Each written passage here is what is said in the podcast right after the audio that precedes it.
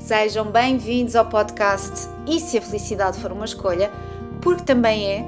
Aqui falamos que lá está de felicidade e também de inteligência emocional, psicologia positiva, liderança e capitalismo consciente, comunicação, saúde e bem-estar, sustentabilidade, onde misturamos a ciência e espiritualidade e tudo mais o que for contribuição para a minha, a tua, a felicidade de todos nós. O meu nome é Sandra Pedro e sou a tua anfitriã. Olá a todos, sejam bem-vindos a mais um episódio do nosso podcast. Iremos falar sobre negócios e como nos últimos anos as mudanças que temos vindo a assistir e a sentir estão a alterar a forma como fazemos negócios e, consequentemente, nas nossas empresas. Eu demito-me é a frase que os recrutadores mais ouvem há mais de um ano um movimento, a grande demissão, que começou nos Estados Unidos e já chegou a outros países, até que este ano começamos a ouvir e a ler sobre o quiet quitting e o quiet firing, a demissão silenciosa e o despedimento silencioso. O que é que se passa? As empresas, mais do que nunca, têm de olhar para dentro.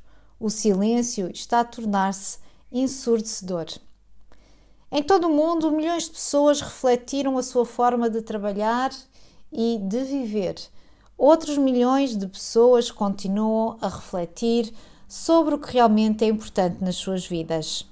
Se nas gerações anteriores o trabalho era sinónimo de sobrevivência, hoje já não é assim. E a pandemia veio apenas acelerar a crescente insatisfação laboral. Hoje as prioridades foram transferidas para um maior equilíbrio entre o trabalho e a vida pessoal, um salário justo e uma liderança positiva. Estamos a presenciar o que Anthony Klotz, especialista em psicologia organizacional, tem alertado nos últimos anos. A um realinhamento no mercado de trabalho. Pessoas que, por diversos motivos, escolhem deixar os seus empregos. A vontade de deixar ou de trocar de emprego já era demonstrada em múltiplos estudos, mesmo antes da pandemia, que referiu esta tendência dada a situação de incerteza que se viveu no primeiro ano. Contudo, agravou em muitos casos o nível de esgotamento em que muitos colaboradores já se encontravam, o chamado burnout. E embora trabalhassem a partir de casa, a falta de confiança por parte de muitas direções levou-os a trabalhar mais e sob maior pressão. A saúde mental e física ficou debilitada e o desempenho profissional comprometido. Solução: eu demito-me. Situações sucessivas de assédio moral, sexual e até financeiro nas empresas levaram um cansaço extremo por parte dos colaboradores. São muitos os relatos de abusos psicológicos nas redes sociais. Basta fazer uma pequena pesquisa. As pessoas escolheram dizer basta.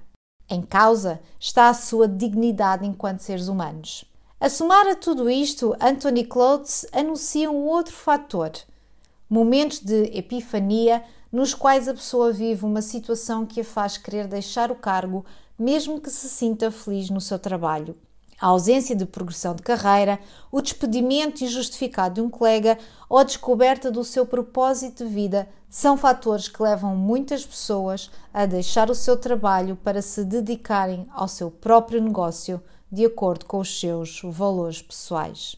O modelo de trabalho remoto ou híbrido, que veio para ficar, é um outro fator que está a ter um grande peso na hora de escolher mudar de emprego.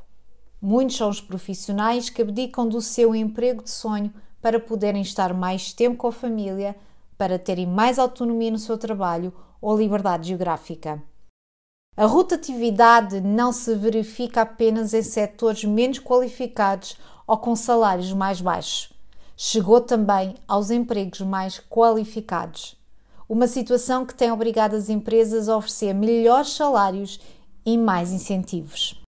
Na realidade, não são os salários e as regalias laborais que irão fazer com que as pessoas permaneçam nos seus empregos.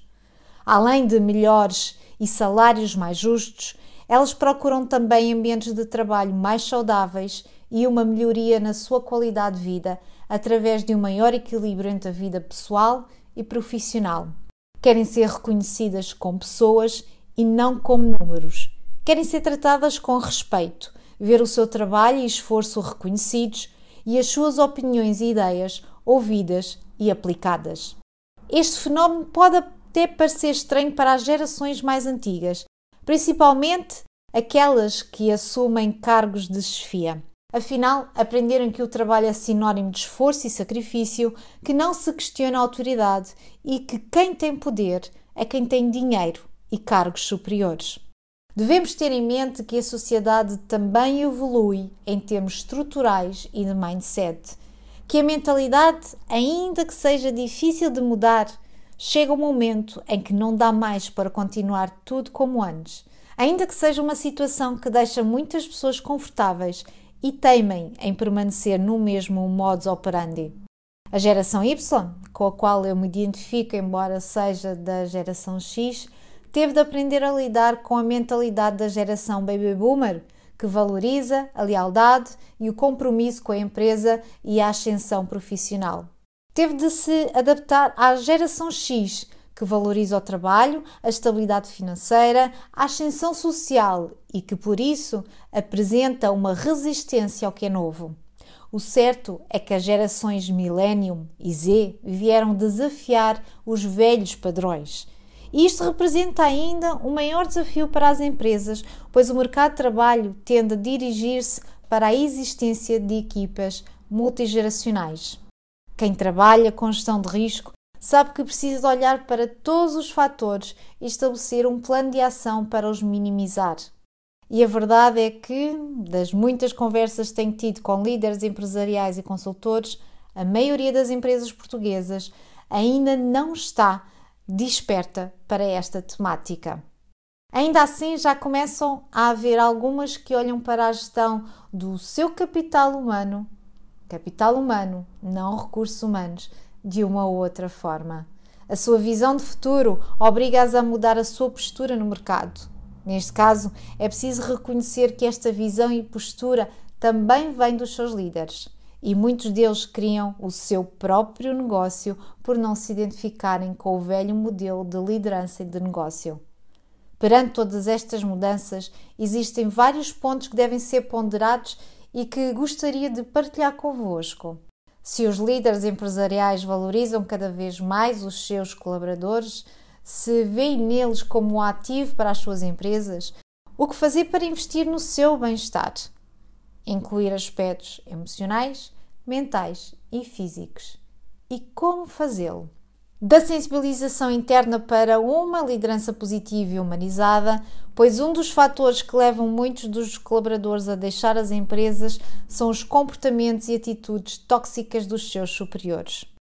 A construção de uma cultura organizacional de felicidade corporativa as pessoas procuram ambientes de trabalho mais saudáveis, onde se sintam reconhecidas, valorizadas, realizadas, num trabalho com propósito e com relações interpessoais de confiança e transparência. E no alinhamento de valores, pois as pessoas procuram empresas que estejam alinhadas com os seus valores pessoais.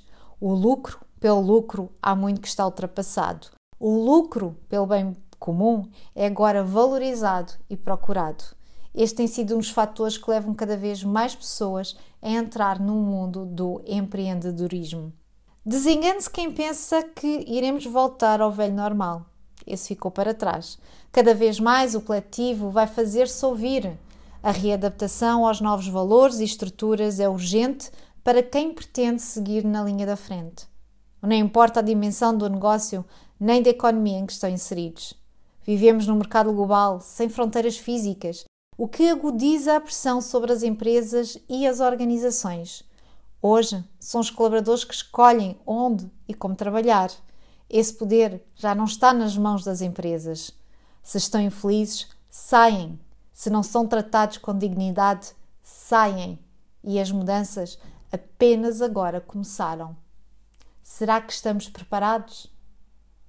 Fique-me por aqui. Até ao próximo episódio. Sejam felizes.